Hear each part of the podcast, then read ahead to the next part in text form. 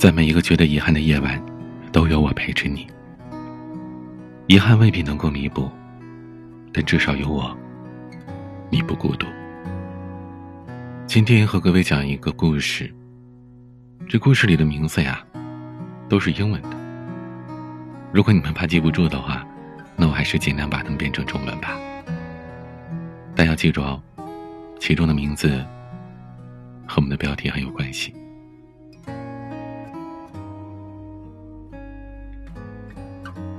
Sellers，是一款喝不醉的酒，而一直喝 Sellers 的 Clover 其实是一个喝不醉的人。市中心医院对面有一家麻将馆，最近的几天，我经常和小帅、月姐两人组队前来，开一个桌子，然后打斗地主。对于我们这种在麻将桌上打扑克牌的古怪行为，麻将馆的老板已经是见怪不怪了。我们是常客，得空就来这里打牌，直到罗去了中心对面医院实习，变成了三缺一。但是每次罗都说：“没事儿，你们先玩，我有机会就溜出来。”对于罗的翘班能力，我们是很信任的，因为他上学的时候逃课能力就很强。但事实是，从我们第一次在麻将桌上打斗地主开始，罗就食言了。每一次我们落座之后给他打电话，他都不接，只是发短信过来：“手术呢，走不开，肚子都切开了。”正在里面找肝呢。罗的英文名叫 Salers，是他高中时的女朋友给他取的。他说罗就是他的 Salers，而我们都说罗的女朋友是大家的 Angel，因为他是英语课代表。每一次英语考试都会给罗发选择题的答案，而罗会在群发给我们。高考之后，他俩就分手了。因为高考时，Angel 没办法给罗发答案，最后，Angel 去了外省的重点大学，而罗念了我们本地的一个医学院的临床医学。刚开始的时候，我觉得罗就是为了念个大学混个文凭，什么专业呢？其实并不重要，他以后啊肯定不会去当医生。罗上高中的时候有一句名言，出自上高三之后的学风整顿。被数学课代表追着要作业的时候，他说：“一个班级总有争坐第一排吃粉笔灰的，每次考试为了一两分痛心疾首的学霸，也总有干坐最后一排，每次考试只得一两分也安之若素的闲人。这是班级规律，而现在你们竟然要把这仅有的一两个闲人都消灭，这简直太过分了。”罗的这番话实在是太精彩了。往大了说，人类社会里有人负责高富帅，就有人负责穷矬矮。罗自愿接受自己在班级里的社会分工，不争不抢，当了一名闲人。按照罗的话说啊，我奋发图强了，就会有别人来顶我的位置。好在我是一个视分数为粪土的人，所以这种历史任务就让我一肩挑起吧。你可能觉得他要么就是很伟大。要么就是很傻，对吧？其实啊，罗能这样游戏人间，有一个很大的原因是，他姑父是我们本地一家医学院当主管招生的副院长。简而言之，罗是有退路的人，或者对于罗来说，有一条路就足够了。既然往后能走，又何必削尖了脑袋往前冲？所以啊，这样的罗。进了医学院，念了临床医学，你说这样的人去当医生，你放心把命交给他吗？罗在刚开始的时候也觉得自己不会当医生，他虽然游戏人生，但不会以人的生命为游戏。而这种情况一直持续到他去中心医院实习，但不是说他去了医院之后突然发现可以拿人的生命玩游戏了，而是他在实习的过程当中发现。作为一名医生，医术其实和考试成绩没多大关系。做手术这件事儿，就像是卖油翁把油灌进铜钱一样，无他，唯手熟耳。罗赶来麻将馆的时候，天都黑了。我们仨各种四个二双王火箭炸的是一塌糊涂，算牌算到头疼，记牌记到眼花，更重要的是肚子饿了。罗在一个下午占了两台手术，也饿的是眼冒金星。我们便放弃了血战麻将的念头，四个人去附近的饭馆吃饭。席间我们都是狼吞虎咽的，吃到差不多的时候，小帅突然问罗：“，你今天做什么手术啊？”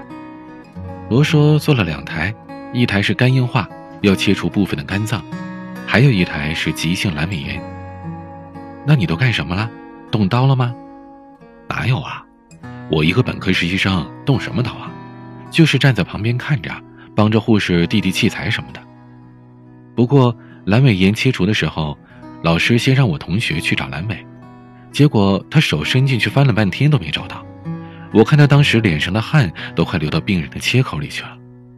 老师看他没戏了，换我来。哎，我跟你说啊，我一下就摸到了。罗做了一个手伸进人身体里翻找的动作，而一旁的月姐呛了一下，差点一口饭喷出来。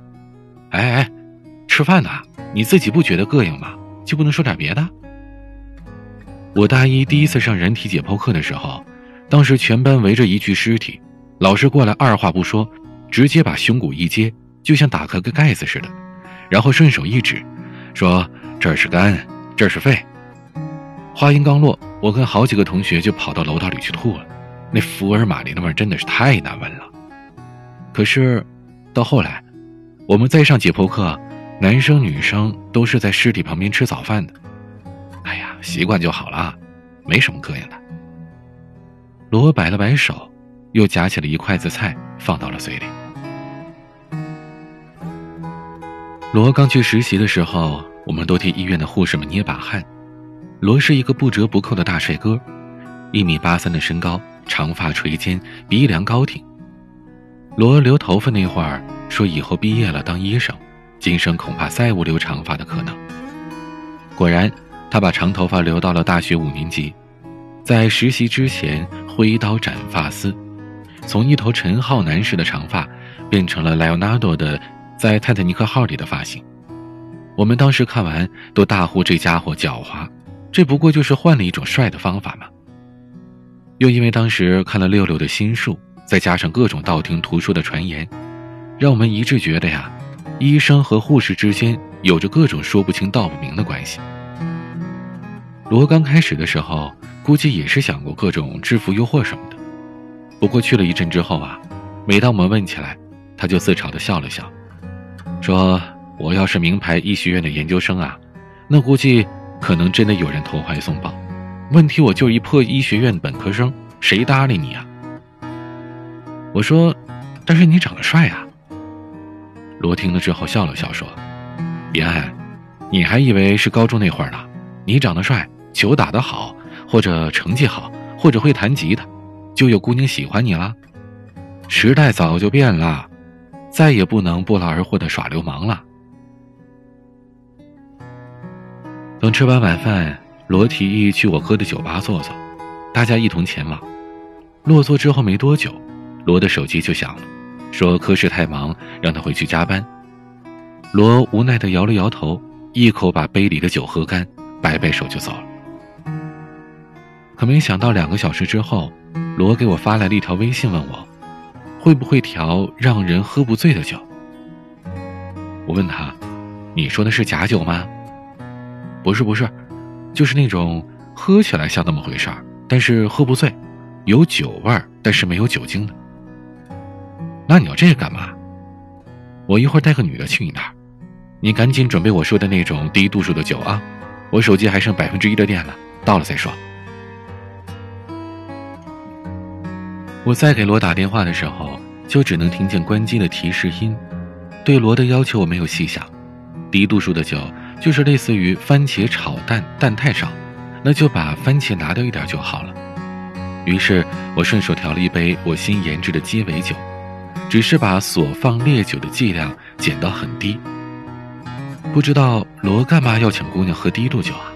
想把人灌醉，不应该是一杯倒就最好了吗？十分钟之后，罗带了一个姑娘进来，当我近距离的见到了那个姑娘之后，我吃了一惊，这哪是姑娘啊，这大娘吧？大娘年龄三十出头，还是风华正茂的，但对于我们这些二十出头的小伙子来说，年龄差距还是略显惊恐。大娘有一头漂亮的波浪卷发，面色苍白里夹杂着潮红。她进来的时候，貌似就已经喝得很多了，情绪高涨。一旁的罗是满脸的无奈。不情不愿的，这对组合呀，真的是让我费解。大娘吵着要喝酒，罗给我使了个眼色，我便将已经调好的两杯低度酒推给他们。罗冲我摆了摆手，说：“给他来杯烈点的。”我注意到大娘的右手无名指上戴着婚戒，我拉过罗对他说：“哎，你小子在医院不好好玩制服诱惑，怎么改换人妻了？”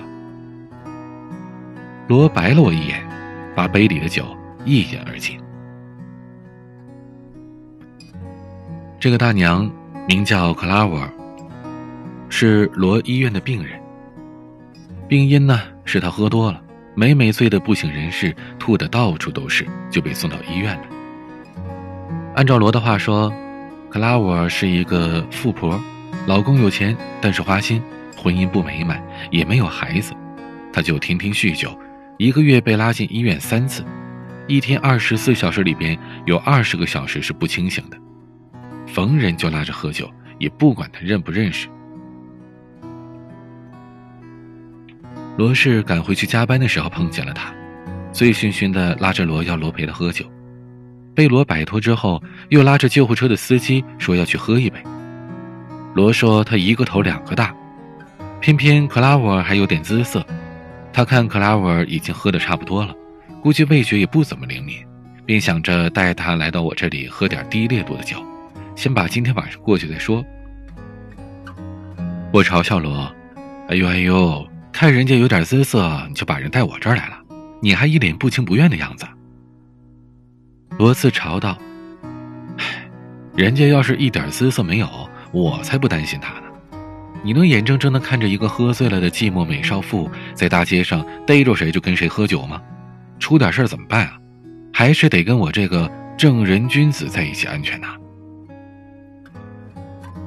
那天晚上，我和罗陪克拉沃喝到了凌晨两点。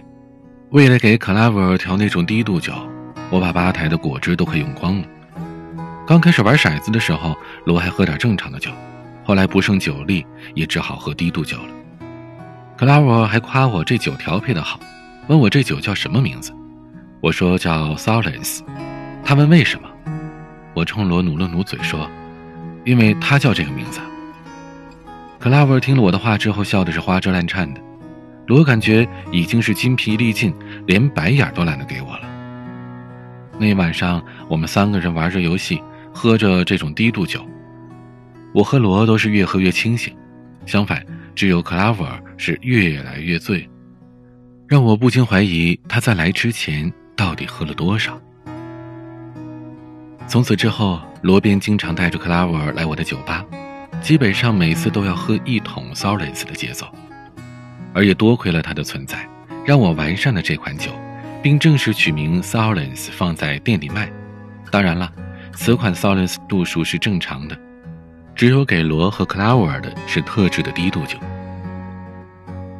城市在男男女女的手上轻摇的酒杯当中，倾听着人们心灵的最深处。两人来的次数多了，罗脸上的那种不情不愿的神色逐渐消失，相反，渐渐的有说有笑起来。这多少让我感觉有些惊恐。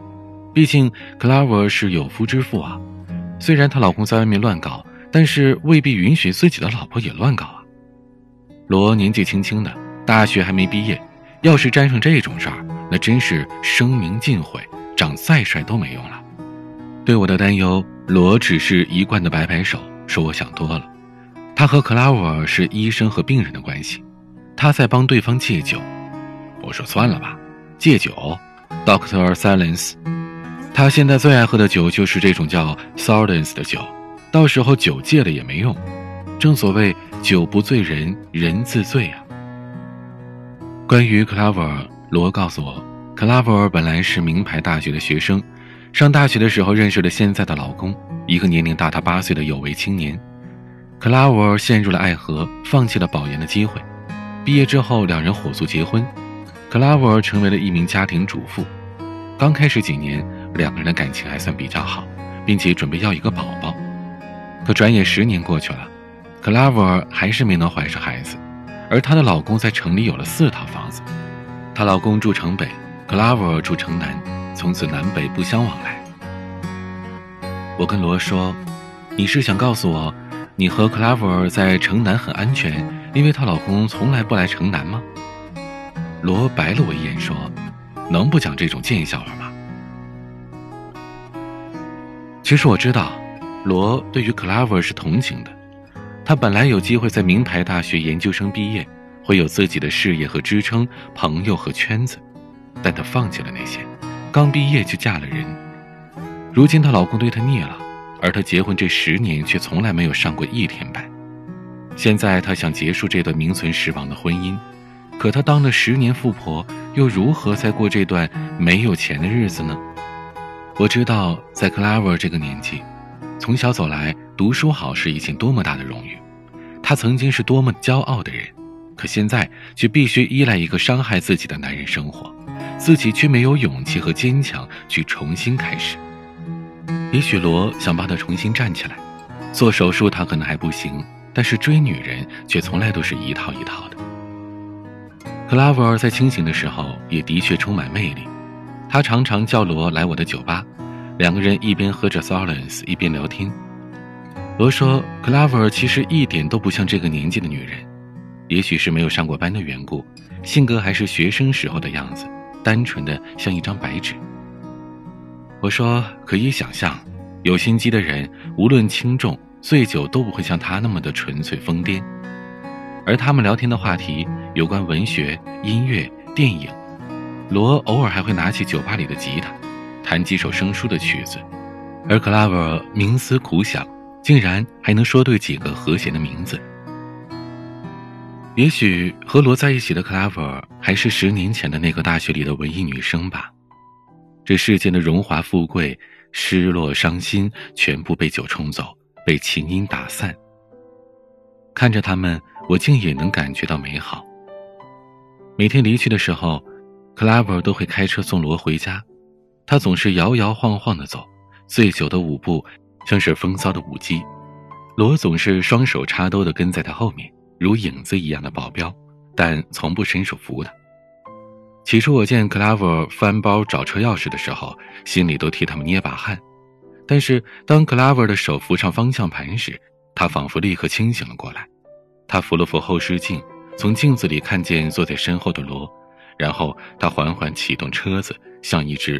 稳重的蜗牛。罗后来告诉我，他是故意的坐克拉沃的车，因为克拉沃之前酒驾无数，而我们喝醉酒最多是忘记怎么回家，但克拉沃喝醉酒经常是忘记怎么把车开回去的了。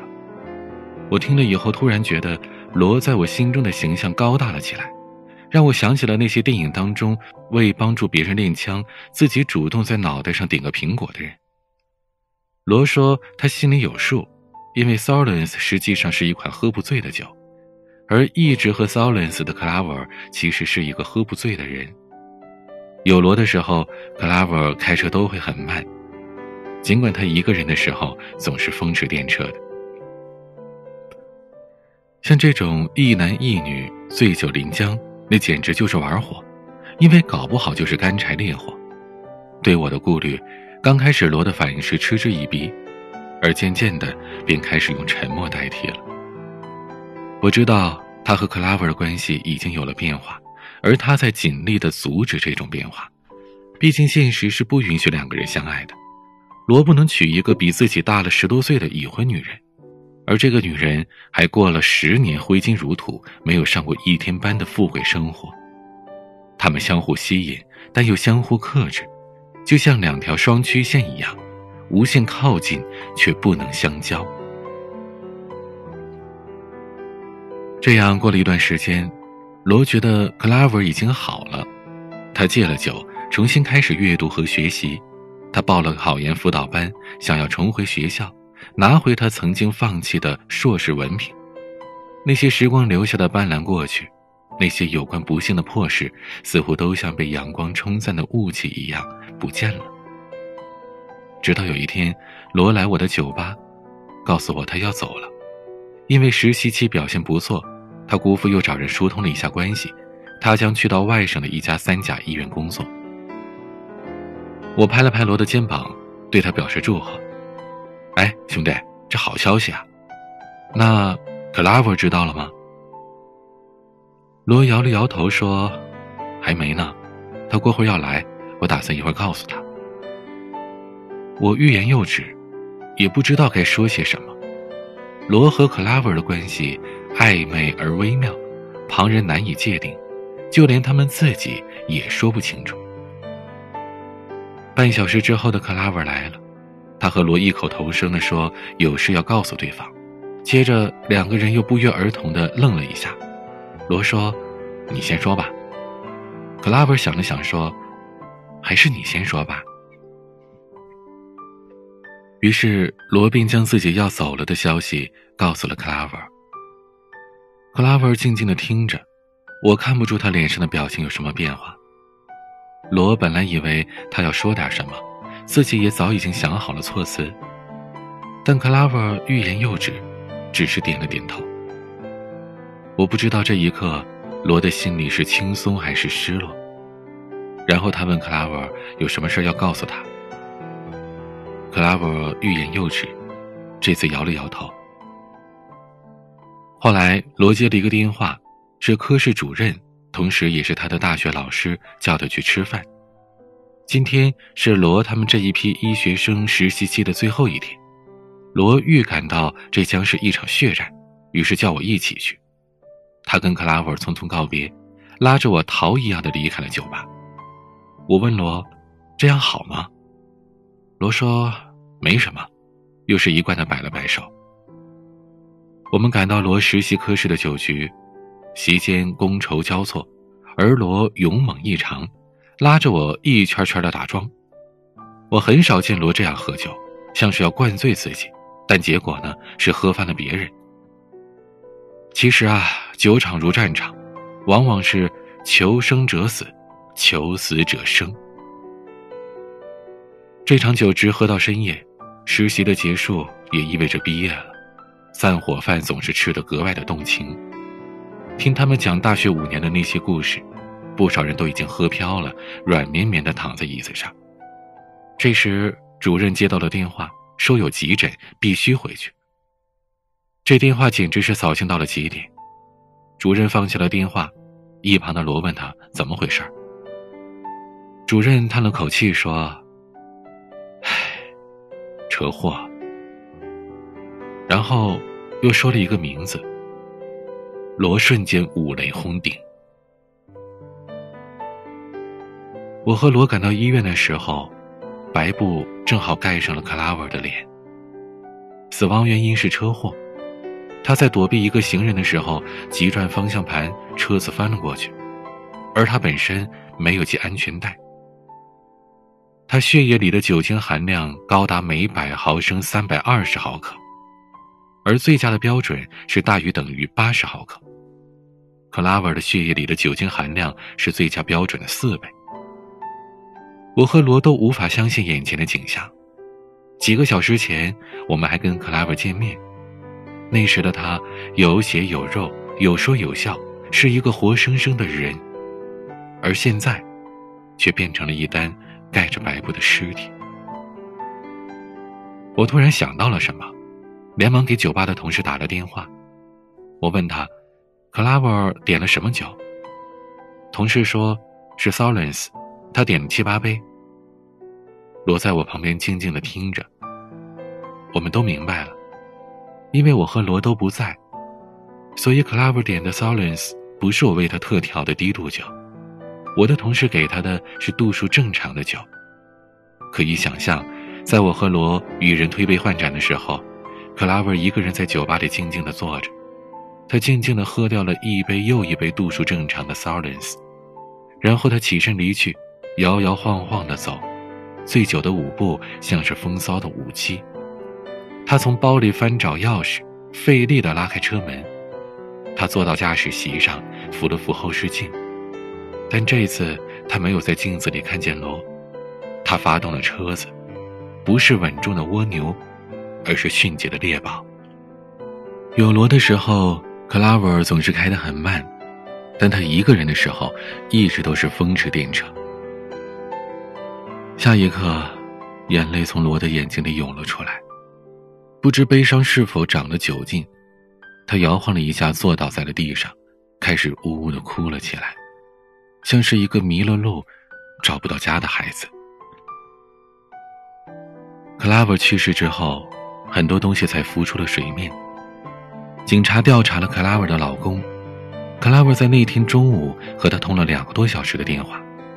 事实上，那个男人不是克拉维的老公，那男人结婚了，有妻有子，而克拉维是他的情人。十年前，克拉维大学毕业的时候，爱上了这个比他大八岁的有为青年。但有为青年并没有告诉克拉维尔他已婚而且有孩子，克拉维是被小三的，他一直以为这个男人会娶她，直到他戳穿了对方的谎言。那时他们爱得很深，克拉维无法自拔，男人金屋藏娇，克拉维为他堕了无数次胎，直到有一次大出血，丧失了生育能力。时光流逝，男人还养着她。但已经渐渐不爱她。克拉维告诉罗的故事是美化过的，因为真相更残酷，残酷到无法启齿。而罗也告诉我，他那次之所以把克拉维带到我的酒吧，不仅仅是因为克拉维到处拉人喝酒。克拉维被拉到医院的时候，吐得一塌糊涂，而罗在克拉维的呕吐物当中发现了几十颗安眠药丸。可以想象，这些安眠药是克拉维就着啤酒喝下去，只是在未被大量消化吸收之前又吐了出来。罗那时意识到，这个喝醉的女人想寻死，所以罗要帮她，或者说，罗要救她。据克拉维的男朋友交代，克拉维死之前和他打电话是谈分手的事，这男的也同意了。我想起那天，克拉维说也有事要告诉罗，但是当罗先说出自己要走的消息之后，克拉维欲言又止。也许他那天不仅仅是要告诉罗他和那个男人分手了，也许他那天已经准备好告诉罗一切。几年之后，我和罗在我哥的酒吧相聚。他破天荒的让我调了一杯喝不醉的 Solence。Solence 的汉语意思是安慰，使人快乐。用 Solence 来做酒的名字真的是得天独厚，难怪罗高中的时候，他女朋友给罗取名叫 Solence。他这样的男孩，真的很适合做 Solence。罗说，那时候我以为自己救了他，我以为我已经做到了。我点了点头。他跟那个男人分手了，他戒了酒，他重新开始学习，准备回到学校了。唉，说到这儿，我叹了口气，不知该如何安慰他。在克拉维去世之后，我们才知道了很多关于克拉维的事儿。其中也包括这个词，除了本身可以做女子的名字之外，还有一个意思是养尊处优，生活忧郁，就像克拉维之前的人生。但其实，克拉维还是一个名词，指的是三叶草。在三叶草的花语里，一叶代表诉求，二叶代表希望，三叶代表爱情。如果是四叶的三叶草，则第四片叶子代表幸福、真诚的爱。所以人们说，如果你找到了四叶的克拉维，就找到了幸福和爱。我问罗：“你爱过克拉维吗？”罗喝了一口酒说：“爱过。”我又问他：“那你后悔吗？”他摇了摇头说：“我不知道。以前在学校的时候，罗是一个闲人。如今毕业了，却依然只能是一个俗人。他没有勇气把对克拉 r 那样的一个女人的爱变成爱情。他说：“我那时候觉得我还年轻，以后总会找到幸福和爱的。”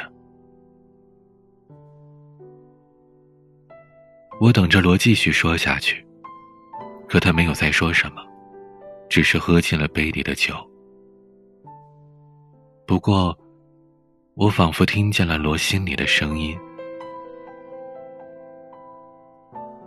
但我却再也找不到克拉维尔了。